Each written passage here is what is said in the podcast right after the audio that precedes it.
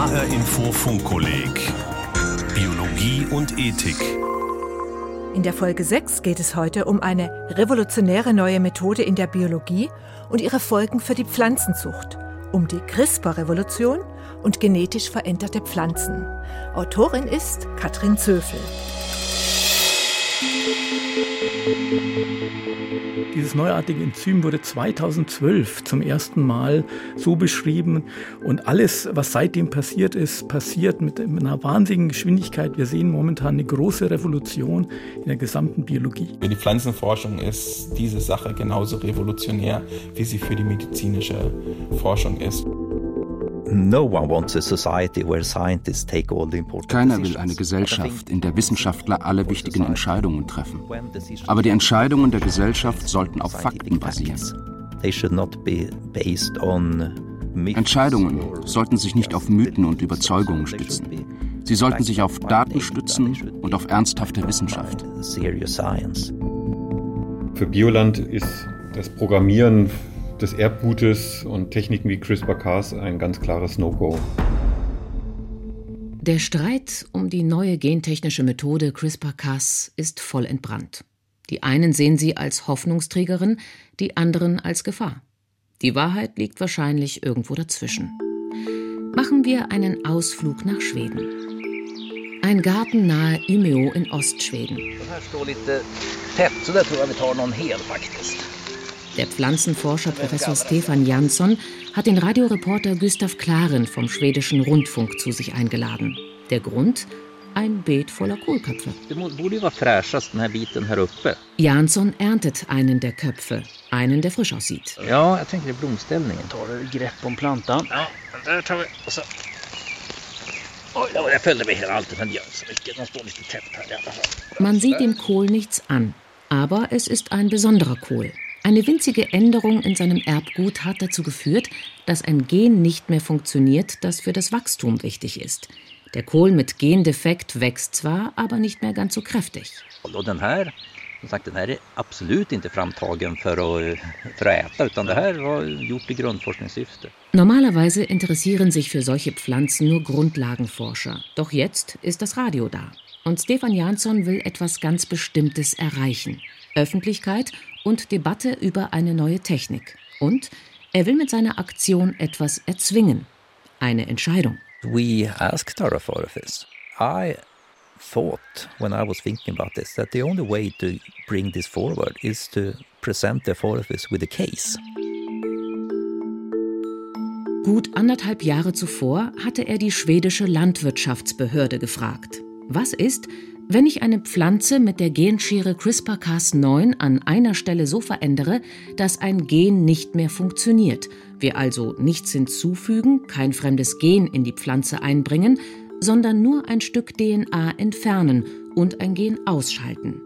Müssen wir euch, die Behörde, dann um Erlaubnis fragen, um diese Pflanze anbauen zu können? If we do like this and only delete the piece of DNA, do we need to ask you before planting this out in the wild? Nach anderthalb Jahren kam die Antwort. Und die Antwort war: Nein, für so etwas braucht ihr uns nicht zu fragen. And then, after a year and a half, they came back with a decision saying that no, if you do it in this way, you don't need to ask for a permit. Mit anderen Worten, die schwedischen Behörden sagten klar, eine Pflanze, die mit CRISPR-Cas editiert wurde, braucht keine aufwendige Genehmigung wie etwa eine gentechnisch veränderte transgene Pflanze, also eine Pflanze, der fremde Gene ins Erbgut eingeschleust wurden. In den Augen der schwedischen Behörden ist diese geneditierte Pflanze kein genveränderter Organismus und kann einfach so angebaut werden, ohne Kontrollen, ohne weitere Genehmigungen. What the Swedish authorities did die schwedischen Behörden interpretierten dabei die Definition der EU, was als genetisch verändert gilt, nicht das schwedische Gesetz. Der Forscher Stefan Jansson hat erreicht, was er wollte. Eine öffentliche Debatte, Radioberichte, Zeitungsartikel in Schweden und darüber hinaus die Klarheit, CRISPR-Cas-editierte Pflanzen gelten zumindest vorläufig und zumindest in Schweden nicht als gentechnisch veränderte Organismen. Das Problem? Diese Technik CRISPR-Cas ist so neu, dass sie in der EU-Verordnung zur Gentechnik, die aktuell gültig ist, noch gar nicht berücksichtigt werden konnte. Machen wir ein paar Schritte zurück. 2012 erscheint eine Studie aus den Laboren von Jennifer Doudna und Emmanuelle Charpentier, zwei Forscherinnen, die inzwischen weltbekannt sind. Sie beschreiben ein Enzym namens CRISPR-Cas9. Es stammt aus Bakterien und kann DNA, also die Buchstabenreihe, aus der das Erbgut besteht, zerschneiden. Und es schneidet ziemlich präzise an den Stellen, die die Forscher vorher festgelegt haben. Kaum ist die Studie erschienen, bricht ein weltweites Wettrennen los, um zu klären, ob das Enzym auch in Zellen von Pflanzen, Tieren oder gar dem Menschen funktionieren kann. Und ja, die Experimente rund um den Globus zeigen, die Genschere kann es. Sie schneidet nicht nur Bakterien-DNA, sondern auch das Erbgut von Pflanze, Tier und Mensch. Damit ist klar, CRISPR-Cas9 ist das Werkzeug, auf das Forscher seit Jahrzehnten warten, eine relativ präzise Methode, um Erbgut in lebenden Zellen zu verändern. Und damit auch eine Methode, um zu lernen, wie der Code des Lebens funktioniert, wie er also das Leben steuert. Vom Wunsch, das Leben und seinen Code zu verstehen, ist es nur noch ein kleiner Schritt bis zur Idee, diesen Code auch umzuschreiben, gezielt zu korrigieren, womöglich besser zu machen. Das neue Werkzeug löst unter Pflanzenforschern und Pflanzenzüchtern einen wahren Wirbelsturm an Ideen aus. Krankheitsresistenzen, gesündere Sorten, robustere Sorten, mehr Ertrag bei weniger Ressourcenverbrauch. Die Möglichkeiten scheinen unbegrenzt.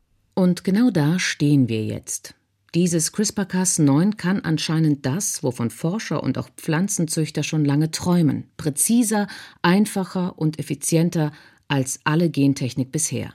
Die Frage ist, was wollen, was sollen wir damit tun? Für Vertreter des ökologischen Landbaus ist die Sache klar. Genomeditierung ist für sie tabu.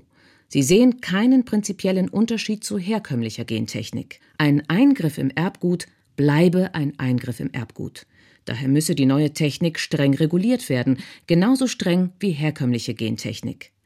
Jan Plagge, Präsident des Ökolandbauverbands Bioland. Bioland und der Ökolandbau ja insgesamt schließt den Einsatz von Gentechnik ganz klar aus. Und wer Bio kauft, der will keine Gentechnik in seinen Lebensmitteln haben. Wenn wie jetzt aber Schweden, einzelne Länder in der EU oder später vielleicht die EU insgesamt entscheiden, dass CRISPR-Cas-editierte Pflanzen nicht als Gentechnikprodukte zu werten sind, dann ließe sich dieser Anspruch des Ökolandbaus nicht mehr halten. Ohne Kennzeichnungspflicht keine Kontrolle und keine Garantie mehr auf Gentechnikfreiheit. Dagegen wenden sich die Ökolandbauverbände nicht nur in Deutschland.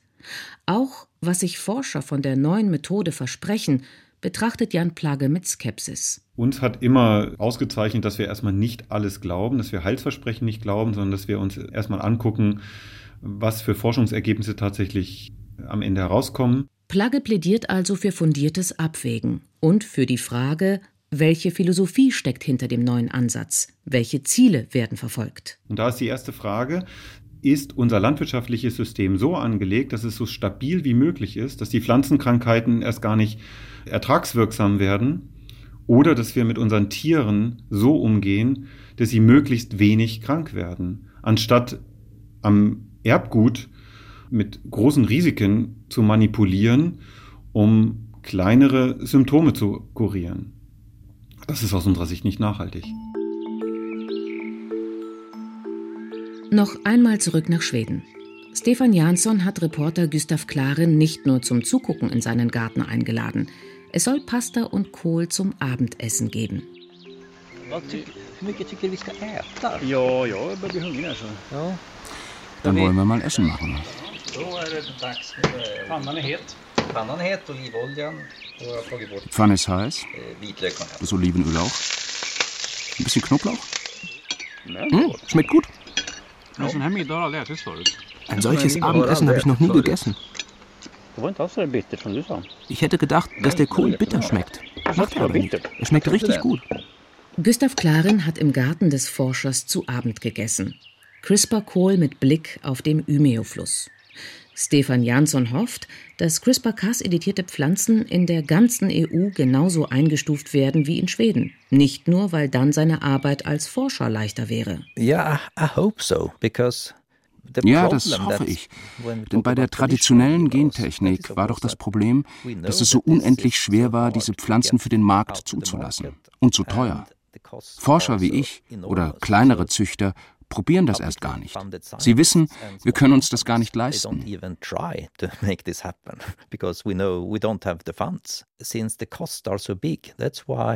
Deshalb wurden nur Gentech-Pflanzen entwickelt, mit denen sich großer Profit machen ließ.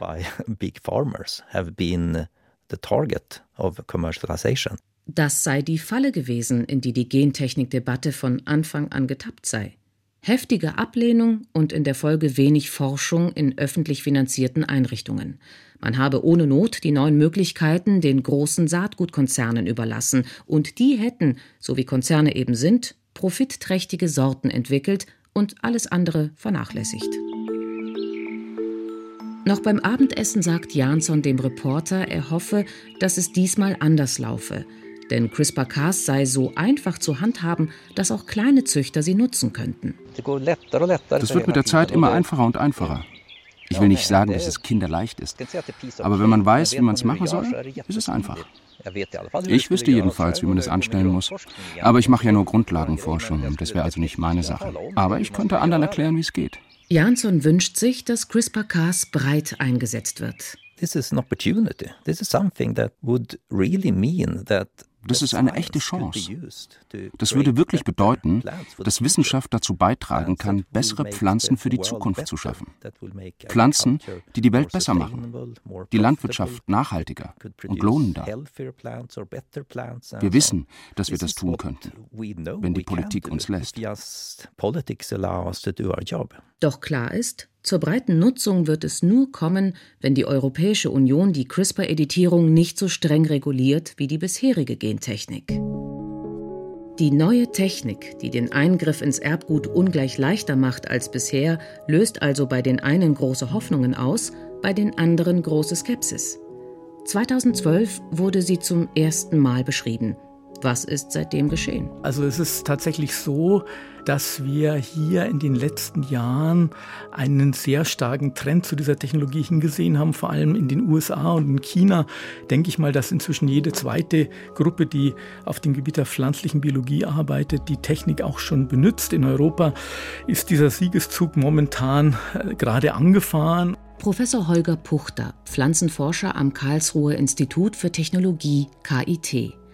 Gemeint ist hier erst einmal die Grundlagenforschung, doch auch konkrete Ergebnisse, die durchaus für die Landwirtschaft gedacht sind, gibt es schon. Ein ganz prominentes Beispiel ist der Weizen, der resistent gemacht worden ist gegen Mehltau. Mehltau ist weltweit ein großes Problem. Er kann bei Weizen zu fast 100-prozentigen Ernteausfällen führen. Mehltauresistente Weizensorten zu züchten, war mit den bisherigen Techniken nicht gelungen. Jetzt haben es mit CRISPR-Cas chinesische Forscher geschafft, was kein Zufall ist. Das zeigt auch, dass hier die Chinesen sehr, sehr führend sind auf diesem Gebiet. Wie bei anderen Technologien auch, erobern Wissenschaftler in China ohne großes Zögern Neuland. Mit Investitionen in die Forschung wird nicht gekleckert, sondern geklotzt. Dort wird die neue Technologie schlicht als Möglichkeit gesehen, die eigene Bevölkerung leichter zu ernähren. Doch Forscher in China sind zwar vorne mit dabei, aber längst nicht allein. Und Mehltau ist auch nicht das einzige Beispiel. Auch Resistenzen gegen andere Krankheiten sind mit CRISPR-Cas in Reichweite gerückt. Forscher in Mexiko arbeiten daran, Mais resistent gegen bestimmte Viren zu machen. Weizen, der gegen Rost, eine Pilzkrankheit, unempfindlich ist, steht als nächstes auf ihrer To-Do-Liste. Wir können jedes Gen in jedem Organismus ausschalten. Das ist eine Situation, die bis vor wenigen Jahren noch nicht vorstellbar war. Krankheitsresistenzen in Pflanzen zu erreichen, ist damit ein vergleichbar einfaches Ziel. Häufig genügt eine Änderung in einem Gen, um eine Sorte gegen einen bestimmten Erreger resistent zu machen. So war das beim Mehltau im Weizen, aber auch beim Rost deutet alles darauf hin, dass eine winzige Änderung im Genom genügen wird, um resistente Sorten zu erzeugen. Schwieriger zu greifen sind Eigenschaften wie Trockenheitsresistenz oder Salztoleranz. Sie sind komplexer, das heißt nicht nur durch ein Gen gesteuert. Doch auch da hoffen Forscher wie Holger Puchter auf Erfolge, auf Pflanzen, die Trockenheit besser ertragen oder auch auf stark versalzten Böden gedeihen. Die Chancen auf Erfolg stehen seiner Meinung nach nicht schlecht, nicht zuletzt, weil viele Pflanzengenome inzwischen sequenziert sind, Ihr genetischer Code ist also vollständig bekannt. Da hat sich sehr, sehr viel getan in den letzten 20 Jahren, was dazu geführt hat, dass wir im Prinzip inzwischen die genaue Zusammensetzung der Genome aller Kulturpflanzen kennen, auch vieler Subsorten. Und aufgrund dessen ist es eben auch möglich, genau einzugrenzen, welche Gene für gewisse Eigenschaften, wie zum Beispiel die Trockenresistenz, verantwortlich sind. Und mit diesem Wissen, was durch die Sequenzierung äh, zustande gekommen ist, können können wir natürlich jetzt erst die Schere richtig effizient nutzen und dann eben diese Region im Genom auch ansteuern.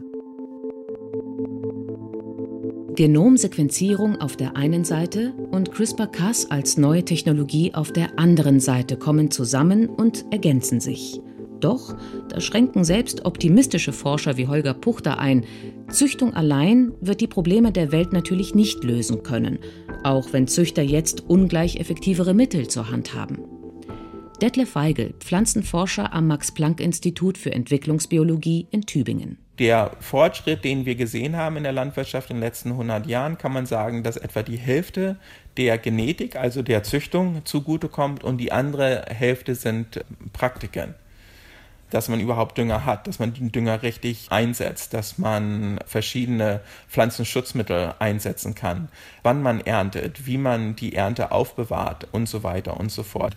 Professor Detlef Weigel ordnet die Möglichkeiten, die CRISPR-Cas bietet, in den historischen Kontext ein und betont, seit der Mensch mit dem Ackerbau begonnen hat, greift er auch ins Erbgut der kultivierten Pflanzen ein. Man kann sagen, dass das fast 10.000 Jahre zurückgeht. Am Anfang hat man das unbemerkt gemacht sozusagen.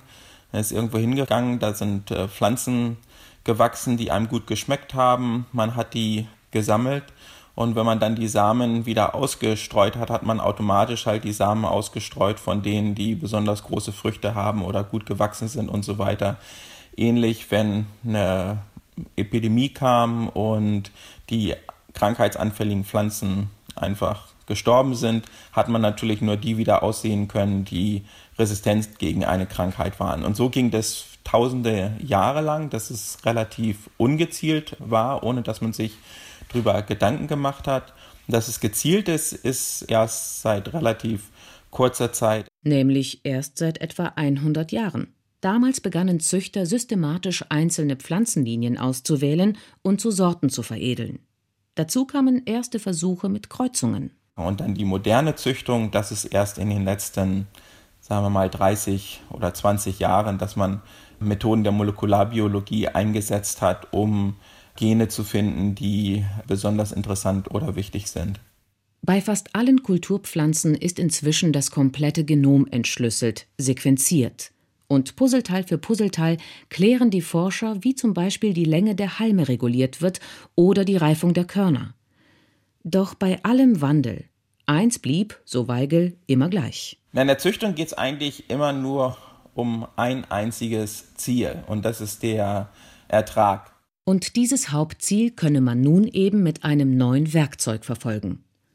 Nach dieser Lesart ist CRISPR-Cas nur ein weiterer Schritt in einer jahrtausendealten Züchtungstradition. Ein Schritt, der es möglich macht, gezielter als bisher zu züchten. Das ist ein Argument, mit dem Detlef Weigel für Offenheit gegenüber der neuen Methode wirbt. Argument Nummer zwei.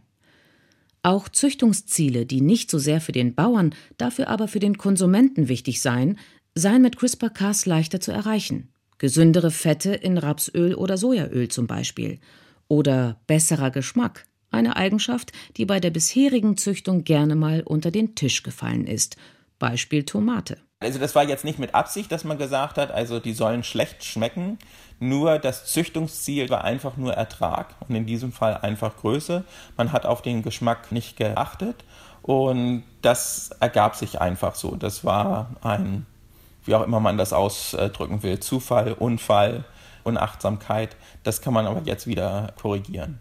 Kollegen von Detlef Weigel konnten Anfang dieses Jahres klären, welche Gene, die für den Geschmack wichtig sind, auf dem Weg hin zur immer größeren Tomate eigentlich verloren gegangen waren.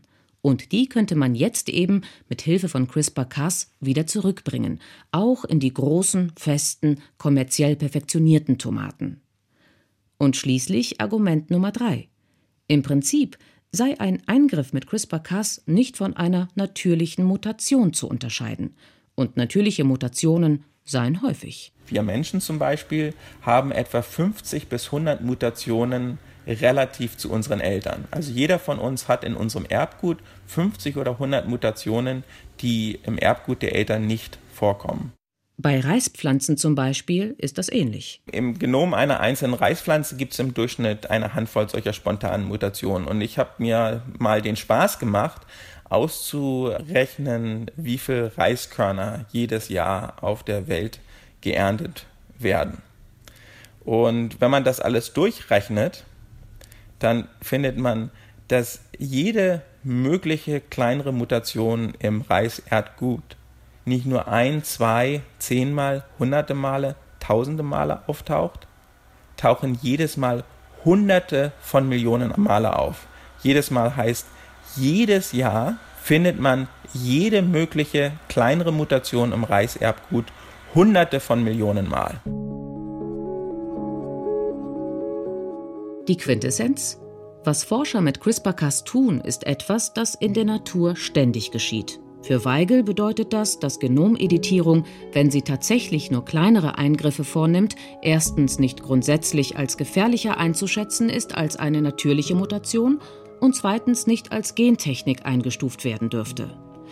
Dem widerspricht Jan Plagge, der Präsident vom Ökolandbauverband Bioland. Aus unserer Sicht ist das ein riesengroßer Schritt, diese Technologie, die ja auch vergleichbar ist ja, mit dem Programmieren des Erbgutes. Wissenschaftler sind so begeistert von der Technik, weil sie das Bild von Programmieren einer Software und von Auslösen von Programmcodes mit dem Code des Lebens vergleichen und meinen endlich Zugriff zu haben auf ja quasi den Textcode unseres Erbgutes und an dem beliebig herumspielen können und auch mit einzelnen Änderungen ganze Organismen verändern können.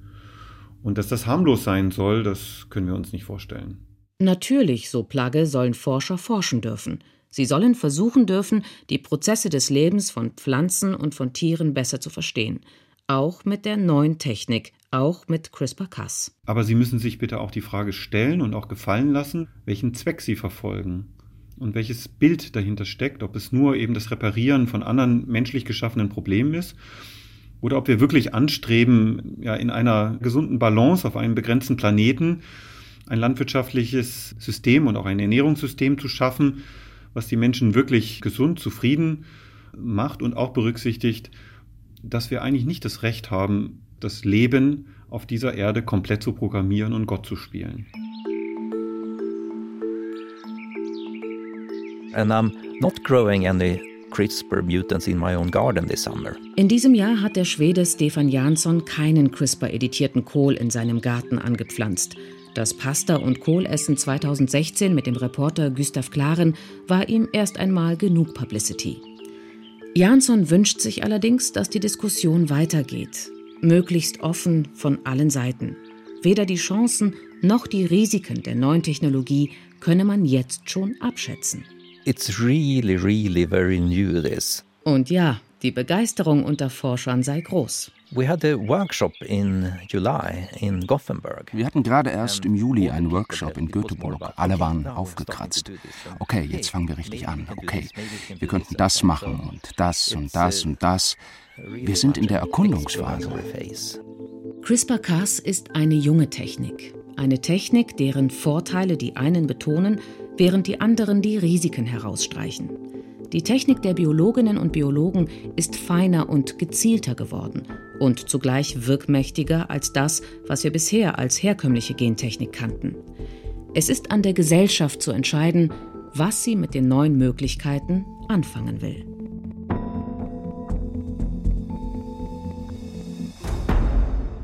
Der Griff zum Gen. Katrin Zöfel war die Autorin der sechsten Folge des Funkkollegs Biologie und Ethik. Die Podcasts zu den Funkkolleg-Sendungen finden Sie wie immer auf hrinforadio.de. Informationen dazu, wie Sie das Funkkolleg zur Fortbildung nützen und auch ein Zertifikat erwerben können und Infos zum neuen Funkkolleg Lesebuch, das wir für Sie zusammengestellt haben und das Sie kaufen können, die gibt es auf der Webseite des Funkkollegs, funkkolleg-biologie.de. Und dort erwartet Sie auch ein umfangreiches Zusatzmaterial zu jeder einzelnen Folge, für das die Senckenberg Gesellschaft für Naturforschung gemeinsam mit dem Institut für Philosophie der Technischen Universität Darmstadt verantwortlich ist. Mein Name ist Regina Oehler.